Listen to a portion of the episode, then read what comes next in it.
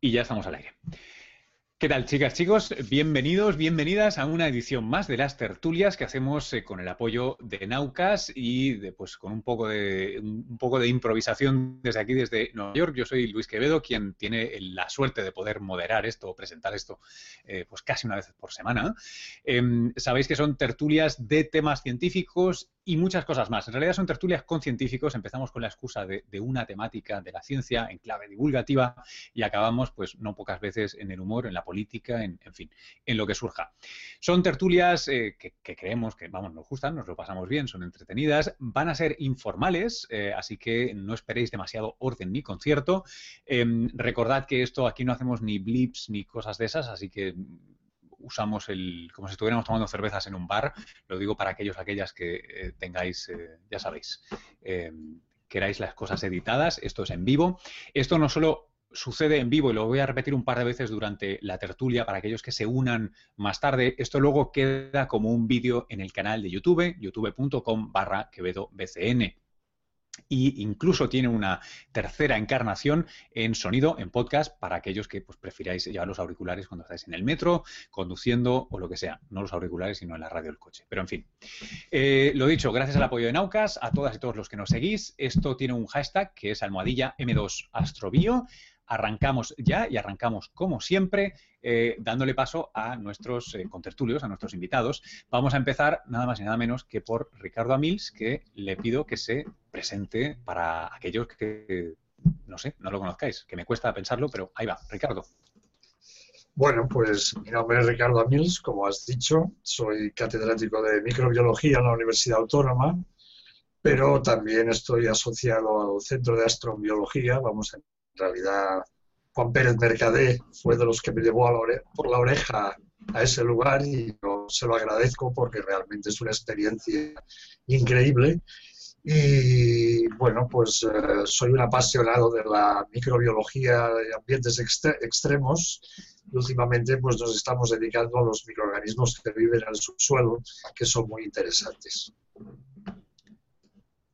Ok, y ahora vamos a introducir a alguien que eh, por, fuerza de juventud igual es menos conocido, pero vamos, que está, que está teniendo una carrera científica muy, muy interesante.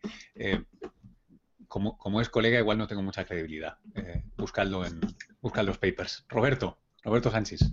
Hola Luis, ¿cómo estás? encantado de que me hayas invitado a, esta tertulia. yo me llamo Roberto Sanchís Ojeda, tengo formación de físico en la Universidad de Valencia y y eh, hice el doctorado en física también en, el MIT en Boston y, eh, ahora estoy haciendo, eh, soy investigador postdoctoral en, en, la Universidad de California en Berkeley y me dedico a la, búsqueda de exoplanetas o planetas fuera de nuestro sistema solar. Vale, y last but not least, tenemos a Carlos Briones con nosotros, que es de hecho quien, con quien empezó la excusa o la idea de montar esta tertulia en particular. Así que si hay alguien a quien agradecérselo, es a él. Carlos. Hola, muy buenas tardes, Luis. Bueno, buenas tardes allí, buenas noches en, España. Eh, la verdad es que es un placer eh, ser el responsable de esta tertulia rodeado de amigos, así que bueno, encantado.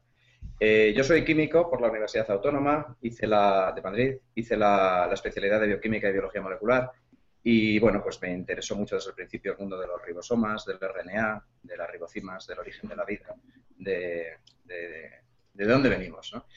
Entonces, desde hace unos cuantos años trabajo en el Centro de Astrobiología, donde tengo un grupo que trabaja sobre esos temas, sobre lo relacionado con el origen de, las primeras moléculas con información antes de las primeras células.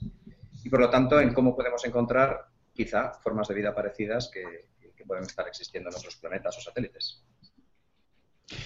Yo una de las cosas que, más me gustó cuando planteaba, pues eso, ¿no? Organizar a quién, a quién invitas. Eh, por suerte, además, tuvimos la, potra increíble de invitar y que la gente aceptara, porque están las primeras, eh, las primeras opciones que tuvimos para esta charla. Em, es que eh, en el fondo, aunque estemos con un mismo tema, que es astrobiología, em, venís de lugares pues bastante distintos. Y me gustaría que me comentarais un poco eh, por, qué esta, esta mezcla de tal. Ya sé que en general la ciencia cada vez más, esto de lo transdisciplinar, y, pero en este caso me, sorprende mucho. Eh, ¿Me, podéis comentar un poco con quién compartís eh, congresos y, pollatas o cátedras? Ricardo. Las, reuniones de astrobiología y hay gente de todo pelaje. Vamos, el mejor ejemplo es en nuestro centro de astrobiología, donde convivimos desde astrofísicos puros y duros con físicos teóricos, químicos, geólogos, eh, biólogos moleculares y microbiólogos. Creo que no está nada mal. De cualquier manera, si hubiera filósofos tampoco estarían de más, porque la filosofía es un elemento importante en la discusión de lo que es la vida o, este tipo de, temas. Y cuando se va a las conferencias de astrobiología, pues encuentras a gente de este tipo. Y además lo importante, y eso yo supongo que saldrá a lo largo de la, de la discusión, es que la astrobiología, como ya has dicho, tiene que ser transdisciplinar pero no solamente eso, sino que la investigación que se haga tiene que ser transdisciplinar. Si uno es muy bueno en astrofísica, pero solo se dedica a la astrofísica pura y dura, no está haciendo astrobiología. Oye, em, eh, una, una, nota que os voy a pedir casi a título personal, porque varias veces, en varias ocasiones he metido la pata, eh, porque estoy aprendiendo siempre, intento aprender, para ti Carlos, porque cuando yo te, cuando empezamos a hablar de esto, yo dije, cojonudo, vamos a montar uno de, creo que, creo que mi pecado fue llamarle exobiología, y me dijiste, quieto, eh, y me corregiste. ¿Me, puedes, ¿Me puedes ayudar? Bueno, os animo a todos, ¿eh? se la dirijo a Carlos, pero ¿me, podéis, el, mapa de, de, dónde se puede pisar y dónde no? ¿Qué significan los diferentes términos y qué no significan? Bueno, creo que no fui tan, tan enérgico, ¿no? Pero bueno, eh, la verdad es que el término eh, exobiología, que tiene un origen en, la escuela francesa, la exobiología, tenía como objeto estudiar la vida fuera de la Tierra. Entonces, cuando el grueso de esta disciplina, digamos, es tomado por los norteamericanos a finales del siglo pasado, se dan cuenta de algo que es bastante interesante. ¿Y si no hay vida fuera de la Tierra? ¿A qué nos vamos a dedicar? ¿Cómo vamos a conseguir grants y dineros para eh, algo que no tiene objeto científico? Entonces, el término astrobiología engloba la posible vida fuera de la Tierra y la vida que hay dentro de la Tierra que la conocemos bien. Entonces, eh, la astrobiología incluye la Tierra y por lo tanto nos permite trabajar algunos como Ricardo, como yo, como Roberto, que si no lo tendríamos un poco complicado hasta que nos encuentre vida fuera de la Tierra. Ah, oye, pero ahí, ahí, ahí. A ver, a ver, yo, yo quiero, quiero, quiero una precisión aquí. Eh, es trampa, ¿te parece trampa, no? No, pero quiero decir que hay, que hay eh, pues, pues por, ejemplo, hay astrofísicos que dedican su carrera al, eh, al, Big Bang y, no lo vas a encontrar. No es que necesites agarrar con las manos tu objeto de estudio, ¿no? O sea, esto que es un, accidente histórico, un tema de, de, journals compitiendo por definir un campo, o, o hay alguna diferencia así muy, muy grave, muy gorda. Eh, hasta donde yo sé, hombre, eh, Ricardo, que estuvo, que estuvo en los orígenes de toda esta discusión, y no le estoy llamando persona mayor, sino eh, más, experimentado, sino más experto, digamos, en, los orígenes históricos de esta controversia. Yo creo que básicamente la diferencia fue esa, pensar en vida dentro de la Tierra como un objeto de estudio para la astrobiología, además de la posible vida fuera. Por ejemplo, vida en ambientes extremos, o por ejemplo, qué señales tenemos aquí del origen de la vida. Mm paleontológicas o genéticas o cómo funcionan aquí los virus, tema que a mí me interesa especialmente, y si los virus nos pueden estar informando sobre cómo eh, se movía la información genética en el principio de la vida, ¿sabes? Entonces, bueno, pues ese tipo de cosas que ocurren en la Tierra son ahora objeto de estudio de la astrobiología y en una primera versión de la exobiología no estaban contempladas. Y, luego ya, viene un poco la, digamos, eh, las cuestiones casi políticas entre Europa y Norteamérica, de quién se lleva el gato al agua y los journals y todo lo demás. Ahí tienes toda la razón. Y yo, me pregunto ahora que, además, a esa, definición que tú, que tú estabas dando, eh, había, un capítulo que hasta ahora era todavía un poco ciencia ficción, asumo, que es, que es por el que está Roberto aquí en, medio ahora, ¿no? Que era, bueno, hasta hace poco, ¿no? Estaba esta depresión de, bueno, igual, igual es imposible encontrar fuera o es muy difícil encontrar fuera o tal. Y ahora, Roberto, cuéntanos un poco qué, es lo que está pasando, porque en los últimos 15 años, yo sé que tú no llevas 15 años en la disciplina, por, motivos obvios, pero en, la última década y pico, eh, de repente habéis eh, tenéis una voz porque estáis publicando, porque se encuentran cosas cuanto antes era pues un chiste entre pasillos. Efectivamente, Luis, quería puntualizar eso desde esta discusión con Carlos de que de que se intentó ver, eh, tener esa idea de que a lo mejor no se podía descubrir vida fuera y, efectivamente han pasado décadas todavía y todavía no se ha descubierto. Entonces a lo mejor tuvieron una buena idea en, principio por, por, porque, porque estaba justificada. Y, eso no quiere decir que no la vamos a encontrar nunca, pero pueden pasar, pueden pasar definitivamente un par de décadas más sin que tengamos una confirmación firme. Pero lo que sí que está sucediendo en el campo de la búsqueda de planetas al que yo me dedico es, es, un, es una, una clara dirección por la cual estamos intentando eh, optimizar nuestras técnicas para descubrir planetas que, pudieran tener vida. ¿no? Entonces, eh, en, nuestro campo se define un, planeta habitable, que como lo conocemos, como un planeta que pudiera tener una superficie rocosa en la cual pudiera vivir eh, ciertos seres orgánicos y que además esté a la distancia correcta de la estrella para, para que su temperatura permita la presencia de agua. Entonces, eh, resulta que este tipo de planetas obviamente están a una distancia bastante, eh, bastante grande ¿no? de, la estrella, como en nuestro caso particular de nuestro sistema solar, la Tierra, tiene, tiene, un periodo orbital de un año, es lo que tarda la Tierra en dar la vuelta al Sol, pues ese es el tipo de planetas que hasta ahora estamos buscando. Y resulta que los últimos cinco años las técnicas han llegado a ser lo suficientemente precisas para descubrir este tipo de planetas eh, fuera de nuestro sistema solar. Entonces, no hemos llegado a descubrir vida en ninguno de ellos ah, porque eso requiere unos pasos que probablemente discutamos durante esta tertulia, pero ya tenemos los primeros candidatos que... Eh, uno puede soñar con la posibilidad de que en esos planetas que ya están descubiertos pudiera haber vida en su superficie. Hmm. Oye, eh, ¿cuánto, eh, algunos como por ejemplo Ricardo, eh, es, tiempo que llevas dedicándole a esto, em, ¿cuánto de ciencia ficción, cuánto de ciencia ha habido durante tiempo? Y, con eso no quiero decir que lo que tú estuvieras haciendo tus compañeros fuera ciencia ficción, solo digo que en el sentido de que, pues eso, ¿no? ¿Se habrá, no se habrá? Tiene un, tiene un componente teórico muy fuerte, ¿no? la disciplina. Mm, bueno, eso no hay ninguna duda, pero vamos, creo que Carlos ha, tocado el centro de gravedad. Es decir, eh, para que nos demos cuenta, la vida en el subsuelo, la, Darwin la, la, vio, vamos, la, escribió pero hace menos de 20 años que se ha escrito el primer papel describiéndola, vamos, encontrándola, demostrándola. En el caso de los exoplanetas, el primer congreso que hubo para hablar de exoplanetas fue en el año 1995, hace 20 años. Es decir, hace 20 años no se suponía que había exoplanetas, pero nadie los había encontrado, ni los había estudiado. Hoy en día no es noticia encontrar un exoplaneta. La noticia es que sea de un tamaño parecido a la Tierra y que tenga unas condiciones que, como se ha dicho muy bien, pues eh, pudieran mantener el agua en estado líquido. Pero con esos dos ejemplos nos damos cuenta que ni siquiera en el planeta de referencia pues sabemos muy bien qué es lo que está pasando, vamos. Eh, y el subsuelo es un hermoso y bonito ejemplo. Eh, ¿qué, hay de, antes de que se, pues eso, se, obtuvieran a granel los exoplanetas, eh, gracias a Kepler y, compañía? yo recuerdo que Europa, por ejemplo, ha sido un objeto obsesivo de, especulación. Em, en, la clave divulgativa en la que estamos aquí, ¿me, podéis explicar eh, por qué un planeta que no es como la Tierra o un cuerpo que no es como la Tierra em, puede ser más o menos interesante? ¿Qué, cosas tienen que dar? ya sé que hablabais de agua líquida y tal, pero mm, desde el principio, ¿qué, es lo que estáis buscando cuando no es eh, Tierra 2? Eh, ¿Puedo yo intervenir ahora una frasecita y luego ya Roberto, que probablemente es el, que, va, a encontrar más tierras de, nosotros tres? Eh, yo creo que además Europa, lo has dicho, es un buen ejemplo porque precisamente está fuera de esa banda de habitabilidad de la que nos hablaba Roberto, es un satélite en torno a un planeta gigante.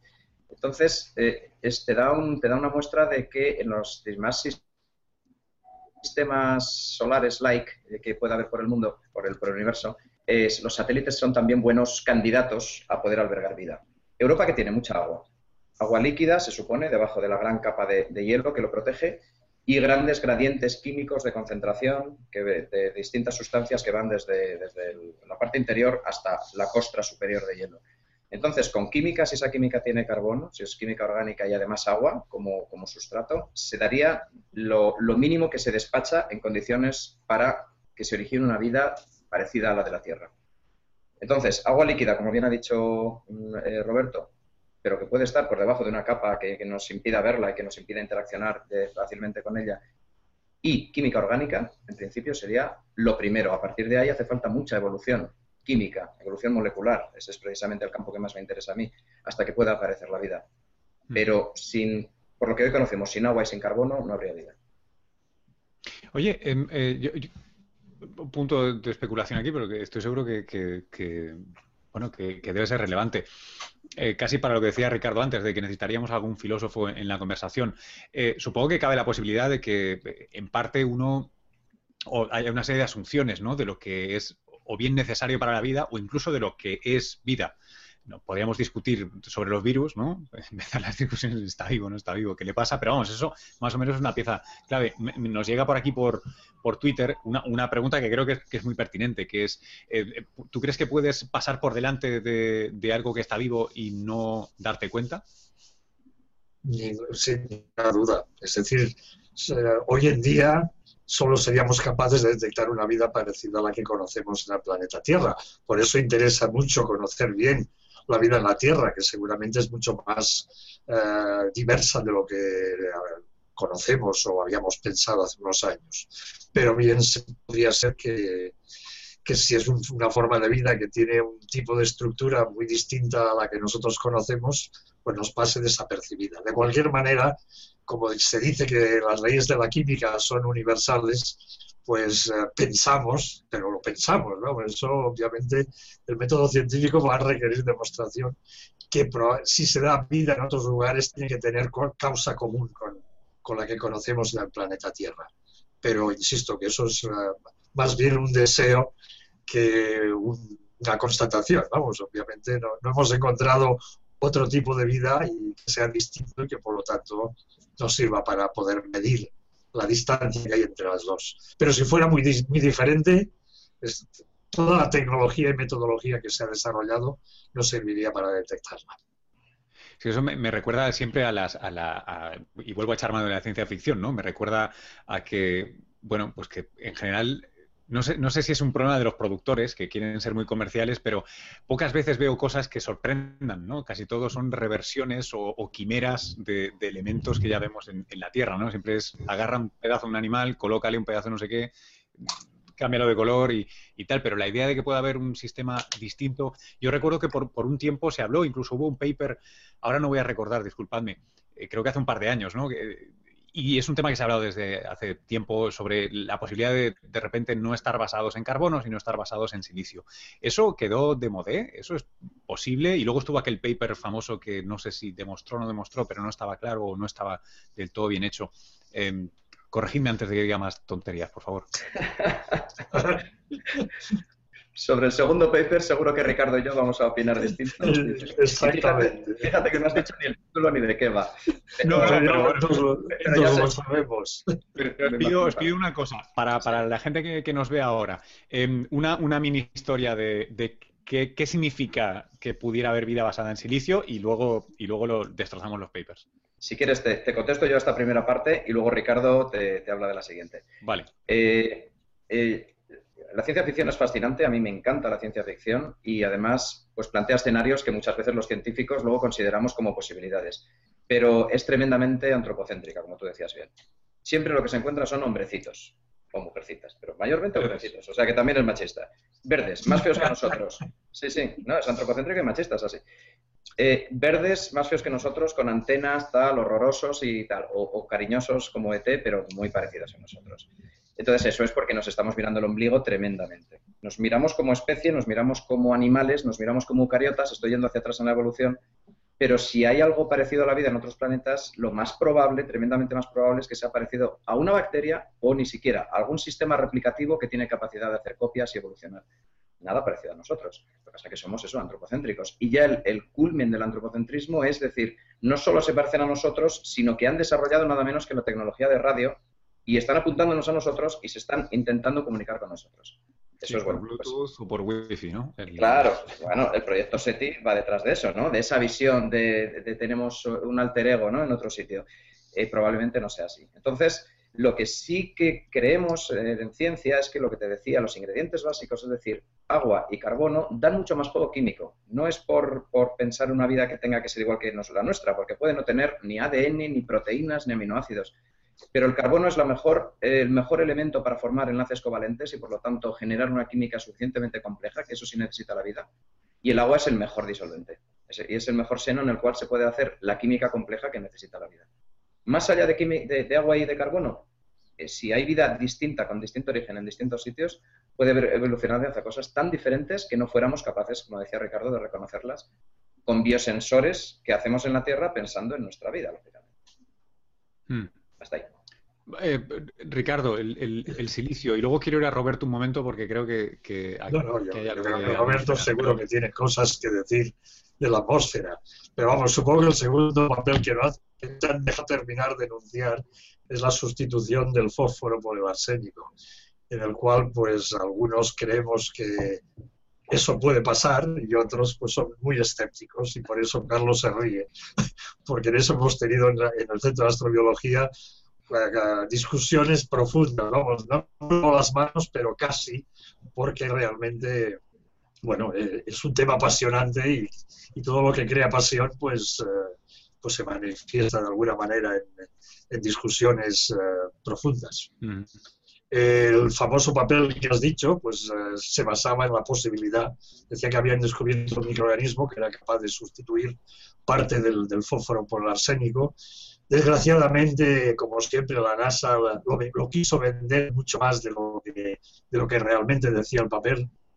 Y, bueno, detrás de eso, pues ha habido, igual que pasó con el, el meteorito Alan Hill, pues mucha gente trabajando y profundizando en el tema. Y hoy por hoy el problema más serio que hay es que parece que no se pueden reproducir exactamente las condiciones en las que se hicieron el experimento. Y el problema es muy serio porque aunque parezca mentira, no hay arsénico en la Tierra que tenga la pureza donde no esté contaminado con fósforo y no hay fósforo que no esté contaminado con arsénico. De cualquier manera, la primera opción es mucho peor, porque eso quiere decir que cualquier experimento donde uno trabaje con arsénico, siempre va a tener el fósforo que probablemente sea mucho mejor que el arsénico para, para poder uh, funcionar. Pero es un tema que está de la mesa, yo creo que la última palabra no se ha dicho, y bueno, continuaremos discutiendo en el Centro de Astrobiología sobre, sobre esos resultados. Eh, me gustaría, me gustaría eh, una, pequeña aclaración, a ver si lo, si lo, he entendido o si es de utilidad para los que nos están viendo. Este tipo de experimentos son aquellos de cuello de botella, ¿no? De factor limitante. O sea, tú tienes un organismo y le das de comer todo menos. Entonces, la, idea es que si no le pones el fósforo, pero le pones arsénico y crece, es que puede crecer, ¿no? Exactamente. Así, así se hizo el experimento. Y, bueno, pues eh, eso es lo que es difícil de poder... pues, malamente, no puedes saber, claro. Bueno, no, el, problema es eso, que arsénico 100% puro no existe. Vamos, es imposible eh, desde el punto de vista de la química que conocemos el poderlo obtener se puede obtener con una pureza muy grande, pero siempre que haya fósforo ya tienes ahí el elemento que es preferible eh, por los seres vivos, incluso por esas lomonas que, se encontró en, Mono Lake, en, California. Pero bueno, yo creo que eso es lo que nos lleva de alguna manera al, debate, a, lo interesante que es la ciencia, la cual pues hay cosas donde, bueno, pues eh, para la vida que, que Carlos le, le, gusta mucho discutir su origen, pues eh, el fósforo para los ácidos nucleicos es fundamental. Pero es curioso porque el fósforo no es un elemento que se encuentre en gran proporción en el planeta Tierra.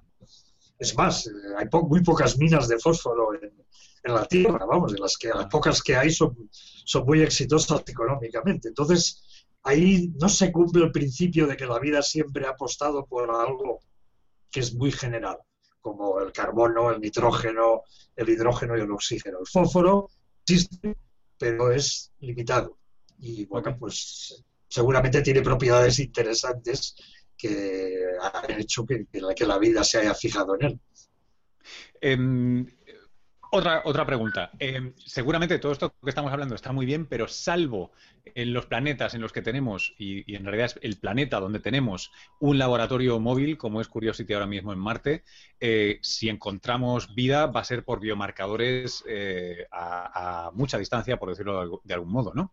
Y, aquí es donde le quería preguntar a Roberto, porque sé que en, en, una cosa que parece difícil de explicar y de creer, para los que no estamos en el campo, no solo está estáis ahora eh, contando los exoplanetas eh, por, centenares, sino que encima eh, creo que está en desarrollo un telescopio para incluso intentar ver qué se refleja y qué no, si tiene atmósfera y composición de la atmósfera, o me he pasado en algo. Pero algo así está, ¿no? No, cierto, y de hecho ya existen ah, los, telescopios que hacen ese tipo de cosas.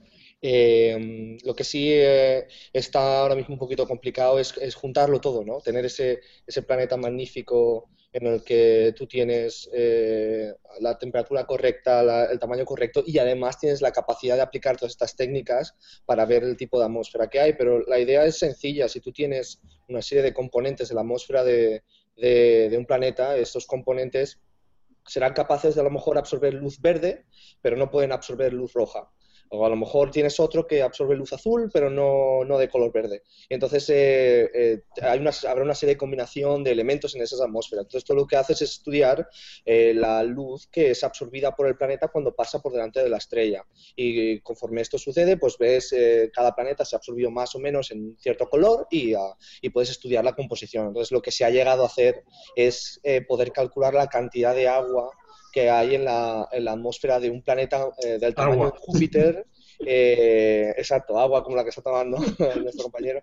Y, uh, y uh, con ver la cantidad de agua que hay en Júpiter. Porque... No, eso es agua, es agua. Eso es agua de estas horas aquí, cualquier cosa. Sí, pero por eso, eso sí que se ha, se ha, se ha podido hacer. Entonces se está intentando eh, ver maneras, sobre todo, eh, de, de, decir, no solo encontrar eh, un planeta que esté a una distancia de, de miles de millones de años eh, de viaje, sino vamos a intentar estudiar los, los, planetas que haya muy, muy cerca de nosotros para intentar hacer alguna especie de ranking ¿no? de, en nuestro vecindario qué planetas pudieran tener vida, cuáles no. Y entonces yo me imagino esa, esa, esa escena de película, ¿no? que a lo mejor se juntan los rusos, los americanos y los chinos todos juntos diciendo ¿a dónde vamos a enviar nuestra misión de 10.000 millones de dólares a buscar vida? Y entonces tener de alguna manera una capacidad científica de asignar una cierta probabilidad de que la misión tenga un éxito. Entonces, me parece a mí que cuando llegue ese momento, que todavía faltan muchos años, eh, creo que muchas de las cuestiones que el público tiene se resolverán porque me parece que a lo mejor acabaremos optando por ir a un planeta que esté más cerca y por si acaso tiene un tipo de vida que nunca hayamos descubierto hasta ahora. Por ejemplo, por mucho que yo te diga que hay un planeta que está, pues que la luz no tarda en llegar desde ese planeta hasta aquí 50 años, eh, que ya eso significa que está muy lejos, eh, y yo te diga que a lo mejor hay vida ahí, a lo mejor tú prefieres ir a uno que esté a una distancia que es cinco veces más pequeña, pero que sabes que vas a llegar en los próximos 20 años y que vas a poder hacer ciencia con él antes de que te mueras. Entonces, eh, yo creo que llegará el momento que a lo mejor no olvidamos un poquito la discusión de si hay vida como la nuestra y simplemente nos lanzamos a ir al planeta que esté más cerca e intentar ver si hay otros tipos de que eh, se descubren en nuestra propia Tierra. Entonces, es, es, una discusión que se tendrá en el momento que se tenga la tecnología para poder viajar fuera del sistema solar pero estas opciones están siempre abiertas y por eso no solo descubrimos planetas que pudieran tener vida como la de la Tierra, sino que simplemente mapeamos todo el sistema solar, todo, todo lo que hay en la, cercanía del sistema solar para intentar descubrir todos los planetas independientemente de su posibilidad de que, hay, de que haya una copia nuestra en, en, su superficie. Oye, otro, otro de los... Perdón, Carlos. Sí, no, iba a decir que yo creo, Roberto, que el gran problema es que realmente los que no están en nuestro vecindario cósmico, los que no están aquí en el sistema solar, están muy lejos, ¿no? El más, El más cercano está al lado de Próxima Centauri, ¿no? Cuatro años luz, corrígeme. Sí. ¿No? Cuatro años luz, claro, hay que llegar. Sí, sí, sí, está entonces, entonces, quizá, no sé cómo, cómo, la tecnología, cómo avanzará durante los próximos años o décadas, pero quizá la búsqueda de vida o de biomarcadores o de señales compatibles con la vida fuera de nuestro sistema solar tenga que, reducirse, entre comillas, a observaciones de las señales químicas que nos llegan desde allí y no podamos nunca abordar el gran reto de poner una nave en ese sitio porque tardaría tanto o, no llegaría nunca. O sea que un agujero negro, un agujero negro nos ayudará. los, directores de cine opinan que sí. Bueno, ya, hicisteis una tertulia, ¿no? Sobre el tema, Luis. Ay, bueno, sí. sí, sí, sí. Oye, eh, os quería preguntar otra cosa, pero me lo voy a reservar y espero que no me falle luego la, neurona. Em, eh, a ver, sí, un poco en la línea de la peli, de la discusión de la peli, es cierto. Em, eh, para mi limitada imaginación, siempre que, pues ahora de lo que estáis discutiendo ahora mismo, siempre pienso, joder, hoy por hoy es imposible, es, un imposible muy grande. Eh, o sea, no, hay manera, cuatro años luz, olvídate. Se acabó, ¿no? O sea, no, vamos a llegar allí, no hay manera de ir allí, las únicas maneras que hay de ir allí son completamente especulativas eh, y ni siquiera están definidas. No es que hayas eh, detallado una especulación, no, no, no, es bueno, pues no, un agujero de gusano, un, tal, no, hay ninguna manera. Eh, y me da un poco de claustrofobia, incluso en una cosa tan grande como nuestro sistema solar, me entra claustrofobia cuando pienso eso. ¿qué, primero, ¿sentís, compartís mi claustrofobia? Y segundo, y perdonad si es una pregunta que contiene su propia respuesta y por tanto es bastante imbécil por mi parte, pero ¿qué es lo que nos haría falta para romper esto? ¿Es descubrir un trozo de la física que no conocemos necesariamente para salir de aquí o no sé? Esto le toca al físico. Está, para no puede decir nada. Estaba para Roberto que para esos físicos. Exacto, exacto. Yo la cojo con gusto. Eh, yo no sabría qué decirte. A mí me parece que es una cuestión, eh, según tengo hablado, que he hablado con algunos eh, ingenieros aeroespaciales, siempre me dicen la misma de, que no, es que resulta que si yo envío una nave ahora próxima a Centauri, que está lejísimos, de aquí 30 años ya habré descubierto una tecnología que lo envíe, que pueda enviar esta nave al doble de velocidad y entonces enviaré la nave y esta nave pasará a la primera nave, con lo cual la primera nave no servirá de nada, pero es que 30 años después volveré a descubrir otra tecnología que me hará lo mismo, entonces como que siempre me dejan el argumento de que no vamos a enviar nada hasta que estemos seguros de que hemos explorado todas las opciones y de que no podemos ir más rápido de lo que podemos. Y según me cuentan, ellos no están en ese punto, que todavía se están desarrollando muchas cosas. Entonces, em, esa es la primera, ¿no? De, esa, esa, paradoja de, de que es, tan rápido el avance de la ciencia y la tecnología y tan lento el viaje a una estrella como esta, que a lo mejor te conviene tener un poquito de paciencia y desarrollar la tecnología primero. Pero es que luego eso, aunque eh, falta ver cuál es el límite físico de, este tipo de viajes y, creo que em, con, un con un poquito de... Si quieres eh, hacer alguna pregunta o... No, no, no, bueno, no. ¿Sabes, ¿Sabes qué estaba pensando? Estaba, estaba en mi cabeza mientras decías esto, primero me ha venido lo de, joder, que, que de rostista, ¿no? Me recuerda un poco lo de lo de, lo de la tortuga, ¿no? Eh, la, eh, Aquiles y la tortuga, ¿no? Es como, joder, tío, eh, así no vas a hacer nada nunca. Pero, pero por otro lado estaba pensando, ¿y si, si hicieras el menos uno de este problema y dices, epa, el problema es que para mí es muy largo el viaje. Pues tal vez lo que yo tengo que hacer es alargar mi vida o, o cambiar mis límites biológicos o mis límites de pensar, ¿no? Y, y si son 30 años, pues son 30 años. Sí, sí, sí, sí. Bueno, eh, yo creo que es el mayor problema, ¿no? De que nos, nos llenamos mucho la boca los científicos, ¿no? De, cuál es el gran beneficio para la humanidad y el proceso y todo esto, pero hay muy poquita gente que sea capaz de, eh, gastar toda su vida en una misión que sabe que cuando se lleve a cabo esa persona, no seré yo, ni serán mis hijos, ni mis nietos los que van a hacer los análisis, sino que serán eh, mis bisnietos. Entonces yo creo que ese es el gran problema, ¿no? Que el científico medio que quiere hacer una misión que tenga un gran impacto, no tiene en mente que esa misión se cumpla cuando ese científico esté muerto ya. Entonces es, es por eso que se intenta todavía más eh, trabajar en la parte tecnológica para que esos viajes no sean tan largos, pero yo creo que al final tendremos que asumir lo que, que, que habrá que de alguna manera trabajar para el futuro de la humanidad y que, y que, tendremos que enviar máquinas que a lo mejor tarden 100 eh, años, 200 años en llegar a algún sitio y que, y que con un poquito de suerte cuando lleguen. Eh, esto ya se ha visto últimamente con lo de Rosetta eh, o, con otras misiones de, la capacidad de, decir, bueno, voy a mandar esta máquina y de aquí 15 años la reconecto a ver qué me dice. Y eso, eso me parece que es genial y esa es la dirección en la que tenemos que ir. Es que me, recuerda, me, recuerda un poco, yo creo que esto atañe a los tres, esto ya no solo del físico, es, es un, es un o sea, es una lógica un poco perversa, ¿no? Porque, y tenemos ejemplos de, los dos lados, ¿no? Por, un lado, em, y, llegaba aquí por Twitter Javier Peláez, em, que decía, bueno, y si, y si necesitamos precisamente construir, desarrollar esa primera nave para encontrar los problemas y desarrollar. Normalmente los ingenieros, o sea, es raro que digan eso, ¿no? Porque casi todos los ingenieros pegan las cosas y, mejoran y, tal. Pero por otro lado, esta, estas semanas, ¿os acordáis lo de los eh, pergaminos? Em, que finalmente, después de siglo y pico, ya se pueden leer eh, y se decidió no intentar leerlos porque ya llegaría la tecnología, ¿no? Y, ya ha llegado y ya se pueden leer. O sea que es un poco una de cal y una de arena, ¿no? No sé qué pensáis los que no estáis. Es más, eh, acaban de decir que se pueden leer incluso pergaminos que se hayan quemado.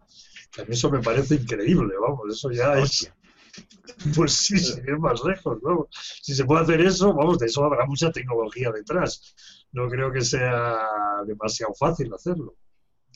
Pero vamos, de cualquier manera, yo lo que quería antes eh, intervenir era deciros que como vamos a encontrar vida en Marte, nos vamos a tener que estudiarla en profundidad. Eso le va a quitar mucho ímpetu a, salir fuera. Salir fuera será interesante, pero, tendremos que resolver muchos problemas y yo creo que la, investigación de vida en Marte nos va a llevar mucho tiempo. Sí. Eh, eh, ¿Estás positivo en eso? Absolutamente convencido. Ok, yo, yo tengo, tengo un problema eh, antropocentrista ahí y es que siempre he pensado que cuando descubriéramos vida sería un momento cristalizador del espíritu humanista en la Tierra, ¿no? En plan, en plan el ET que decía Carlos antes, ¿no?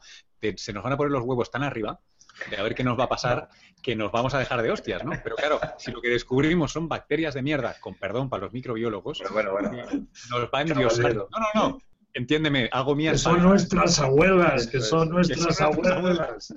ya, ya, por favor. Que nos van a. respeto a, la, a la vejez. Claro, claro, pero.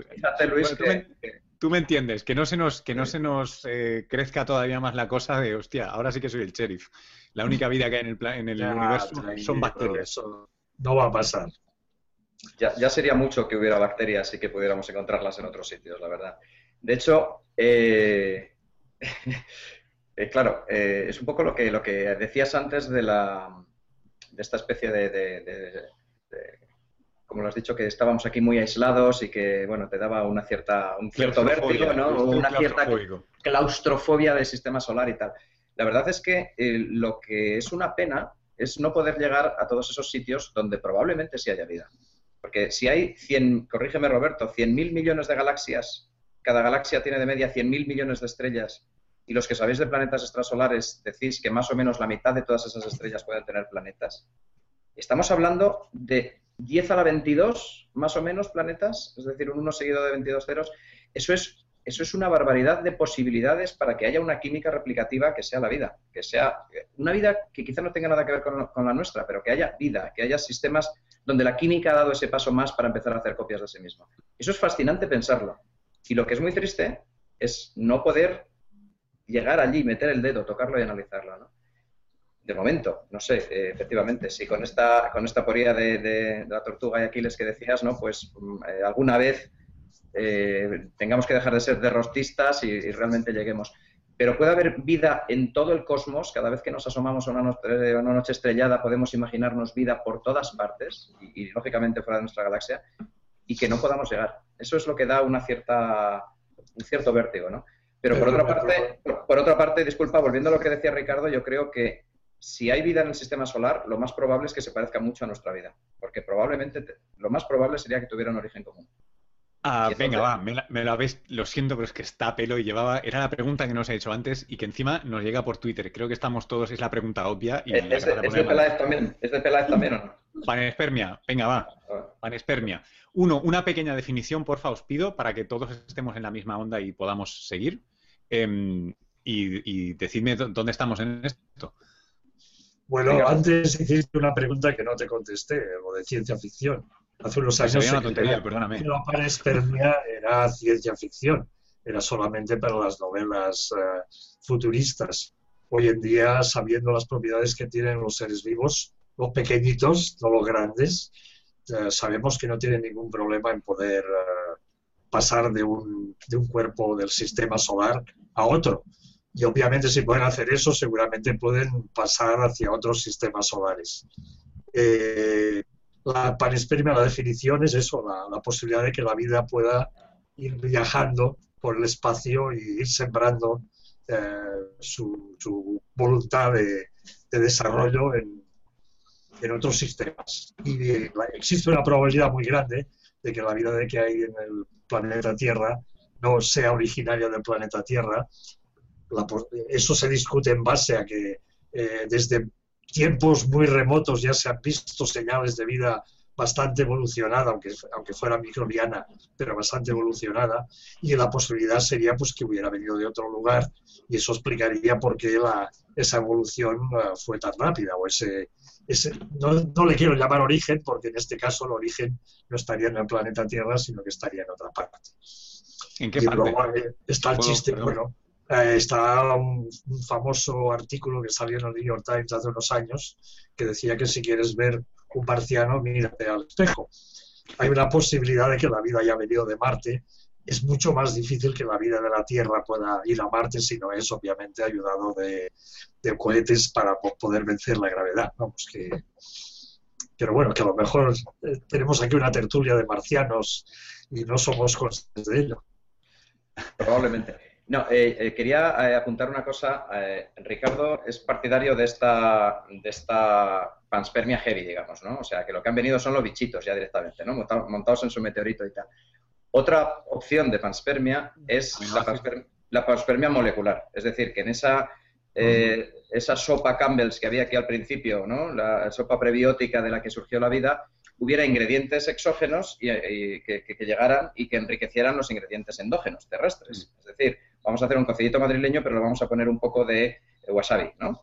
Que nos viene de fuera y que le da un sabor especial. Entonces, puede que no estuvieran aquí todos los ingredientes para montar la primera célula, simplificando mucho, y que algunos nos llegaran a bordo de meteoritos, de cometas, por ejemplo, las condritas carbonáceas sabemos que tienen todos los aminoácidos o casi todos, el meteorito Murchison y otros. Entonces, quizá moléculas que aquí fuera más difícil formar, por ejemplo, porque la atmósfera no fuera tan reductora como debía al principio, estamos yendo al origen del experimento de Miller y todo eso, pues quizá algunas vinieron de fuera. Entonces, aquí pudo haber un cóctel de moléculas, unas de aquí y otras de otros sitios, que acabaran dando origen a las primeras células. Esa es una, una visión, digamos, de la panspermia molecular y la que contaba Ricardo es, sería la panspermia microbiana, por decirlo de alguna forma. Las dos están, están en discusión. Eh, em, eh, voy a subo la apuesta un momento. Eh, es inevitable, ¿no? lo lógico es pensar que la vida es inevitable. Qué gran pregunta. Antes decíamos si hacía falta un filósofo, ahora tienes que abrir otra ventanita aquí abajo para el filósofo. Y tenemos buenos amigos que podían estar aquí. Carol Cleland, que la tenéis a ese lado del charco, por ejemplo, en, The People's Republic of Boulder, como dice ella. Allí trabaja Carol Cleland, que es una de las que más han reflexionado sobre ello. O, aquí Álvaro, Álvaro Moreno o que Ruiz Mirazo. Bueno, es inevitable. Lo, invitaremos. Yo lo decía en un sentido termodinámico, ¿no? Que siempre se aplica la termodinámica, pero, pero es que es, es muy lógico. Y, y, aquí también, Carlos, y luego quiero escuchar a Roberto también.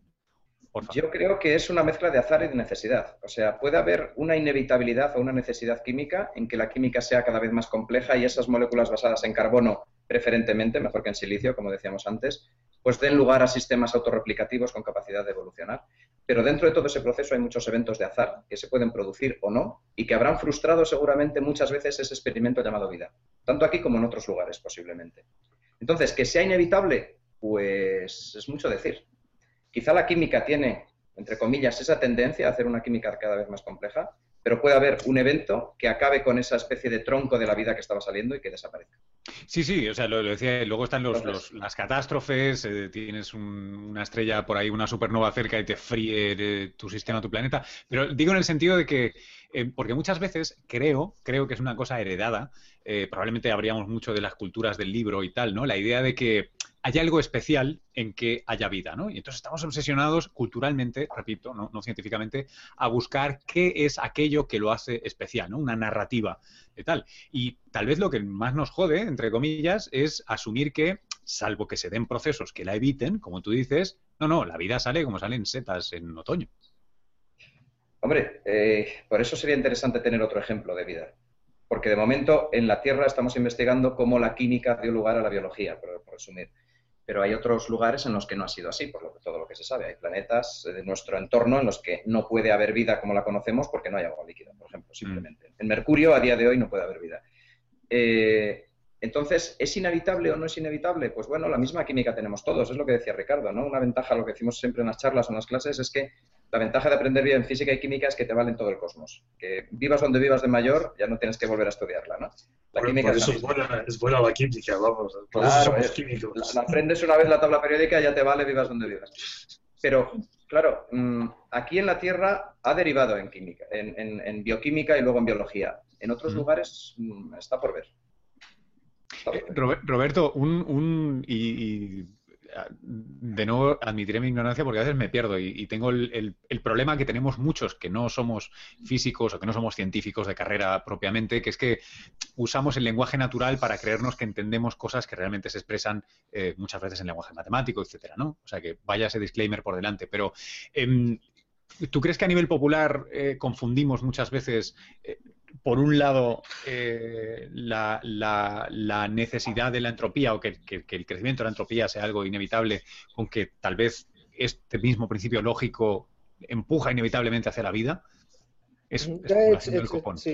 Es, un tema bastante complicado, sí. Yo creo que es hablar de temas muy fundamentales que luego tienen unas consecuencias eh, muy complejas. Entonces yo quizás me gusta ir más a, cositas sencillas, ¿no? Como, como lo que se conoce en el campo como la ecuación de, Drake, que es una, una, cuestión muy sencillita que simplemente te dice, pues, de lo que estaba hablando Carlos, ¿no? De todos los factores que pudieran destrozar la vida. Vale, tú tienes una probabilidad de que en un cierto planeta surja vida Luego, luego hay una probabilidad de que esa vida desaparezca por tal evento o porque, o incluso porque aunque llegue a tener inteligencia se autodestruya.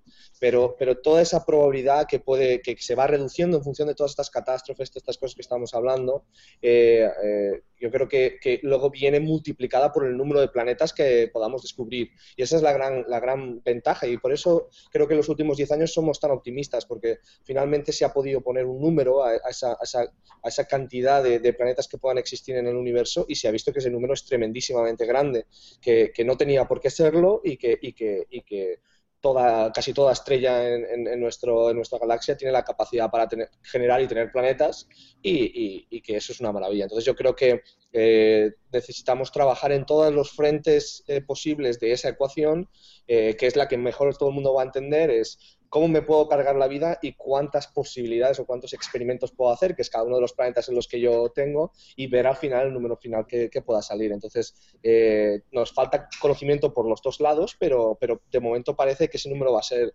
espero que ese número sea grande y que, y que no sea tan difícil encontrarlo. Ok. Eh, no, no, ah, Solo, decir que la, ecuación de Drake en realidad es un poquito engañosa porque, claro, depende lo optimista o, pesimista que seas poniendo cada uno de esos términos, te da eh, lugar a que la vida es algo absolutamente improbable o que, caramba, hay vida, vamos, en todas partes. Entonces, eh, yo la mejor definición que escuché de la ecuación de Drake es que es la forma ideal para medir nuestra incertidumbre. Y yo creo que por, ahí, van los tiros. De cualquier manera, es interesante saber que esa ecuación se acuñó en la época de que se estaba hablando de construir la bomba de hidrógeno, vamos, la bomba H. Y que, que fue una época muy negra de la historia de la humanidad. Entonces yo creo que ahí había un, catastrofismo dentro del, del, sentimiento de vida, vamos, no que se debía reflejar en todo, vamos, incluso en ese, y, estaba, nuestro, estaba nuestro admirado Carl Sagan por detrás, entonces eso le da un, un brillo y una, un encanto especial. Oye, em, eh, yo antes, em, a ver, a ver si formulo esto bien. Eh, Ricardo, tú, tú antes, eh, bueno, decididamente dices, sí, hombre, por supuesto, Marte es cuestión de, unos meses, unos años, lo que sea, pero vamos a encontrar. entonces, uno, uno, sospecha que tiene que ver con tu, con tu quehacer científico y con, y con todo lo que has aprendido en Río Tinto. Y yo tengo una pregunta muy de rookie, muy de novato de esto. Em, y vuelvo a, mi, a esta cosa así narrativa, ¿no? Del origen, de tal cual, ese momento especial donde surge la vida de una manera eh, casi es pensamiento mágico, creo. Me, temo que soy víctima de eso. Pero muchas veces pienso, eh, cuando estudiamos extremófilos, para probar o para decir que sería razonable encontrar pues vida en un sitio mucho más inhóspito, sea Europa, sea Marte, etcétera, etcétera, em, muchas veces me pienso, eh, por mi ignorancia, de nuevo, eh, yo siempre pensé que en la Tierra aparecía la vida en un lugar que era de puta madre, que tenía todos los recursos, todo era bien, todo era ideal, tal cual, y luego esa vida es tan cojonuda que se adapta a lugares tan jodidos como Río Tinto. Eh, esa es mi, manera de pensar, que te pido que corrijas, por favor, porque claro, pues, como, pienso así, No, ¿sabes lo que quiero decir? Que entonces es como ya... Entiendo, entiendo, pero yo creo que el argumento lo puedes vestir al revés. Ten en cuenta que el, el escenario de en cuanto del origen de la vida, vamos, de hace 3,5 3,8 miles de millones de años, el planeta no era tan tranquilo como ahora. había mucha actividad volcánica y, y todos los, los, settings, vamos, los escenarios que se pintan eran muy dramáticos. O sea que probablemente ese era el tipo de vida. O sea, esa vida tenía que estar adaptada a, esa, esos sistemas y que luego tranquilamente todo eso ha ido disminuyendo y ha permitido pues otras cosas, ¿no? Pero realmente la extremofilia no, tiene respuesta. Es decir, el origen fue extremo y nos hemos adaptado a condiciones menos extremas o es al revés, ¿no? Yo creo que, las, dos, las dos posibilidades existen y yo me inclino más bien como que el origen fue muy dramático y que estos señores aprendieron a sobrevivir en condiciones muy, muy hostiles. Hostiles para nosotros hoy en día, vamos, para ellos obviamente no. Claro, es que yo supongo que ahora me doy cuenta, estoy pensando que, delato mi, interés por la evolución humana. Entonces yo cuando pienso siempre en temas de evolución, ya ves que para él lo estoy haciendo, ¿no? ¿no? hay ninguna legitimidad en lo que estoy yo diciendo, pero, pero es esa idea de que, ¿sabes que hay esa falacia de que, de que tú te puedes ir a visitar a cazadores recolectores hoy día y eso te da información de cómo éramos todos en el origen? Cuando siempre está el argumento de, eh, oiga usted, ¿y si los cazadores recolectores solo quedan en los sitios tan marginales que ningún grupo humano más sofisticado ha querido reclamar, ¿no? Entonces, cuidado con estudiar sus costumbres. estás, hablando de tiempos, de, segundos. Muy distintos. En una escala de días. sí, sí, sí, no, no. Apelo a la lógica, ¿eh? Al no, no, que está bien, vamos. Obviamente la opción, la opción, existe. Es decir, hay que trabajar en ello. Pero si, lo, si, la, si pones la vida en, en un contexto de origen, de, tiempo, me refiero de origen de tiempo, pues yo creo que ser extremófilo debería ser mucho mejor que no, que no ser un mesófilo cualquiera, porque los mesófilos de aquella época no tenían muchas posibilidades. Ah, no, mesófilos no. mesófilos no, es demasiado, demasiado aburrido, ¿no? De todos modos, lo más honesto en todo esto es decir que no tenemos ni repajolera idea de, Absolutamente, cómo era la Tierra en el origen. O sea, Oye, habérmelo dicho hace 50 años. Claro, no, no, no, por eso ya como Te lo decimos ahora. minutos vamos a, vamos a empezar a sincerarnos, ¿no? Entonces, y no tenemos ni idea de cómo empezó la vida. Vamos, más quisiéramos algunos que poner un granito de arena en ese, en ese camino. Pero cada vez está más cercado el enemigo, ¿no? Eh, lo bonito de, la ciencia es que te permite avanzar eh, descartando lo imposible, eh, dando menos probabilidad a lo improbable y quedándote con lo plausible.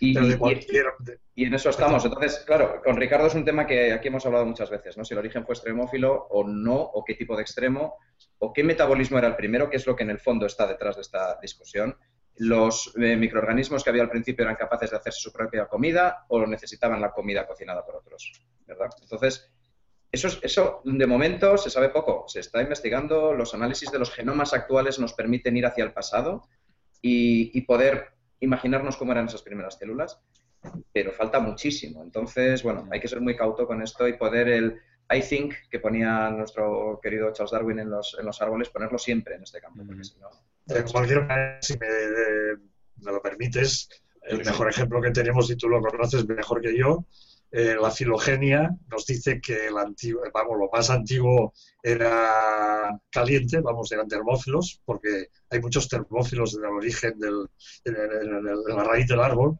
en cambio, los químicos nos dicen que con alta temperatura, pues la vida era imposible porque las, reacciones de hidrólisis estarían favorecidas sobre las de síntesis. Entonces ahí tenemos dos, dos caminos completamente antitéticos que son razonables los dos, pero que obviamente eh, nos dicen que las dos cosas al mismo tiempo no podían ser. Oye, quiero, quiero haceros, nos acercamos hacia el final de la tertulia, que se me ha pasado, parece que han sido 10 minutos.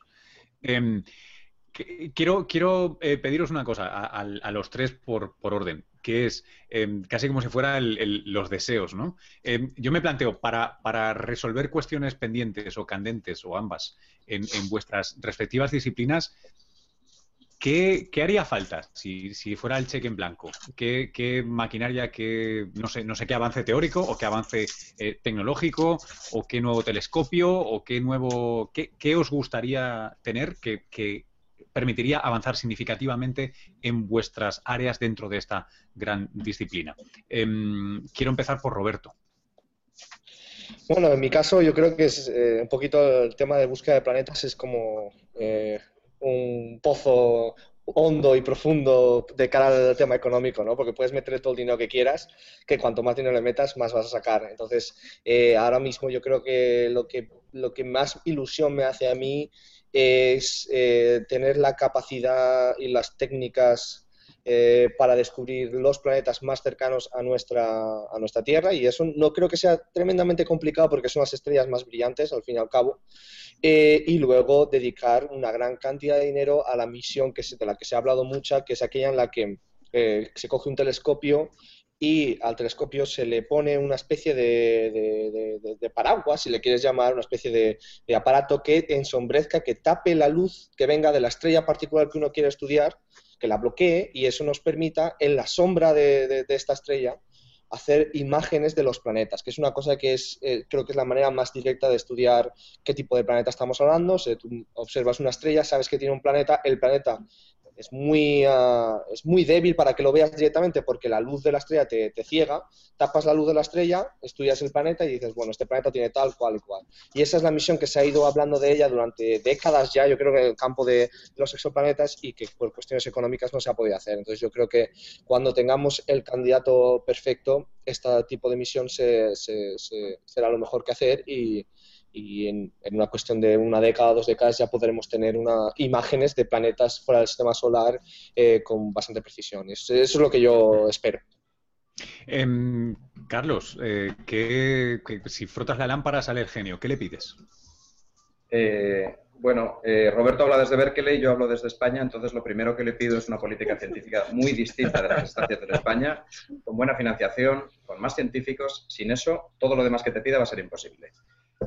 Dicho esto, que es lo principal, pues en mi campo, la biología molecular, la virología, la estructura de las, primeras moléculas, pues bueno, sería deseable tecnologías que nos permitan analizar moléculas individuales, como ya las empieza a ver por la convergencia con la nanotecnología, que nos permitan estudiar, por ejemplo, el, ácido ribonucleico, que es, yo creo, lo que está en la base, el ácido nucleico del que deriva la vida y quizá en otros planetas también, pues poder estudiarlo mejor, con hacer la estructura de moléculas más grandes, poder trabajar en biología molecular con mezclas complejas, muy heterogéneas, porque los biólogos moleculares llevamos años trabajando en un Eppendorf, en un, tubito pequeño con agua y una sola molécula dentro. Entonces eso es irreal cuando estamos pensando en origen de la vida de verdad, en el charco de agua templada que decía Darwin o en cualquiera de los entornos que hemos hablado. Poder hacer un análisis de la molécula que queremos seguir en un contexto muy heterogéneo, como probablemente hubo en la Tierra al principio y en los demás planetas o satélites donde pueda haber vida. Y eh, Ricardo, eh, lo, mismo para ti, ¿Qué, es lo que, es lo que pides? Pues yo me pido uh, una perforación en Marte para encontrar vida. Porque la vida en Marte está en el subsuelo, eso está clarísimo. Se está aburriendo de Río Tinto, eh, Ricardo, es evidente. Ya no, perforar en Río Tinto ya no le pone, ¿no? A ver, en Río Tinto estamos en ello, o sea que no hay que hacer otra cosa. No, no, sí, lo veo bien. Bueno, pues nada, eh, si una cosa nos queda claro, aunque parezca, si dos cosas nos quedan claras, yo creo, después de, esta tertulia, es que seguro que hay vida en Marte, lo prueba Río Tinto y no tenemos ni repajolera idea de nada. Así que estamos en una de estas, eh, lo que estoy diciendo ahora es mentira. estamos en un pool de lógico interesante, pero vamos. Oye, una de las tertulias que más me he reído, más me, en el mejor de los sentidos, más, más he disfrutado. Os quiero dar muchas, eh, las gracias a, los tres. Voy a hacer un turno de, despedida para que digáis lo que, lo que os parezca. Podéis evaluar al moderador, si queréis, en, un formato que os pasaré el hueco de estas cosas que hacemos. Eh, solo reiterar las gracias a, los que nos habéis seguido, Naucas, que nos, que nos apoya. Y eh, estoy trabajando en un modelo para, porque a veces se nos acumulan las preguntas. Entonces voy a con lo más educadamente posible a pasarle a los, a los contertulios algunas de las preguntas que se nos han quedado, que, han sobrado, que no entran en el overtime, a ver si conseguimos alguna manera de responderlas, sea en un pequeño vídeo de YouTube o algo así. Vamos a explorar que tampoco quiero robar mucho más de su tiempo. Pero hacemos el turno de despedidas y lo hago conforme me sale a mí en el Google Hangouts. Así que empiezo por Ricardo. Ricardo. Pues nada, un placer hablar y escuchar a gente que sabe más que yo y creo que es una iniciativa muy interesante y te animo a que la continúes. Bueno, pues muchas, muchas gracias. Eh, eh, Roberto, tuyo. Bueno, darte las gracias por, darnos esta oportunidad ¿no? de tener una discusión tan interesante y bueno, desde la soleada California, como puedes ver de fondo, te deseo mucha suerte con las tormentas de nieve en Nueva York, que seguro que te van a dar mucho dolor de cabeza. Así que paciencia y si no te vienes para acá y nos, nos tomamos una en Berkeley. La, la, verdad, porque estábamos, ayer estábamos a 5 grados positivos y ahora está, está cayendo a 10 bajo cero, macho. Y estamos, estamos finos. Esto, esto sí que es extremofilia, macho. Sí, sí. Esto, me parece indigno. Pero bueno, Carlos, tu turno. Bueno, el norte de España está igual que Nueva York, o sea que tampoco, tampoco es tan grave lo vuestro. Eh, nada, pues agradecerte, Luis, pues eh, la invitación, que hayas montado esta tertulia con, con, dos contertulios tan estupendos y tan divertidos además. Y gracias por seguir haciendo estas cosas, por confiar en la divulgación de calidad, como hace Naucas, la familia de Naucas, a la que también pertenezco y mando un, abrazo desde aquí. Porque sin divulgación la gente no conoce la ciencia y no da valor a lo que hacemos con sus impuestos. Entonces, bueno, esto hay que hacerlo y, además si se hace entretenido como lo haces tú, estupendo. Muchas gracias. Bueno, muy Bien, eh, estaba, estaba ahora medio preocupado porque he, soltado lo de evaluar al moderador, pero lo decía de coña, porque no quiero que acabemos en un momento, señor Lobo, para los fans de, los fans de eh, colgaré también el vídeo para aquellos que no sepan a qué me refiero. Eh, en fin, chicas, chicos, que muchas gracias, que estoy inventándome una manera de satisfacer todas las preguntas que llegan aquí. Es un gusto que haya muchas más preguntas de las que podamos responder, eso significa que esto funciona. Recordad, esto lo hacemos por amor al arte y a la ciencia. ¿Qué te gusta? Compártelo. Recuerda que esto va a ser un vídeo en YouTube que queda y lo puedes ver, que se reencarna por tercera vez en, perdón, se encarna por tercera vez, se reencarna por segunda en, eh, un podcast eh, que también compartiremos en su debido momento. Em, y nada, y que si te suscribes al canal de YouTube, pues eh, te vamos a estar todavía más eternamente agradecidos. Muchas gracias y hasta la próxima, chicos.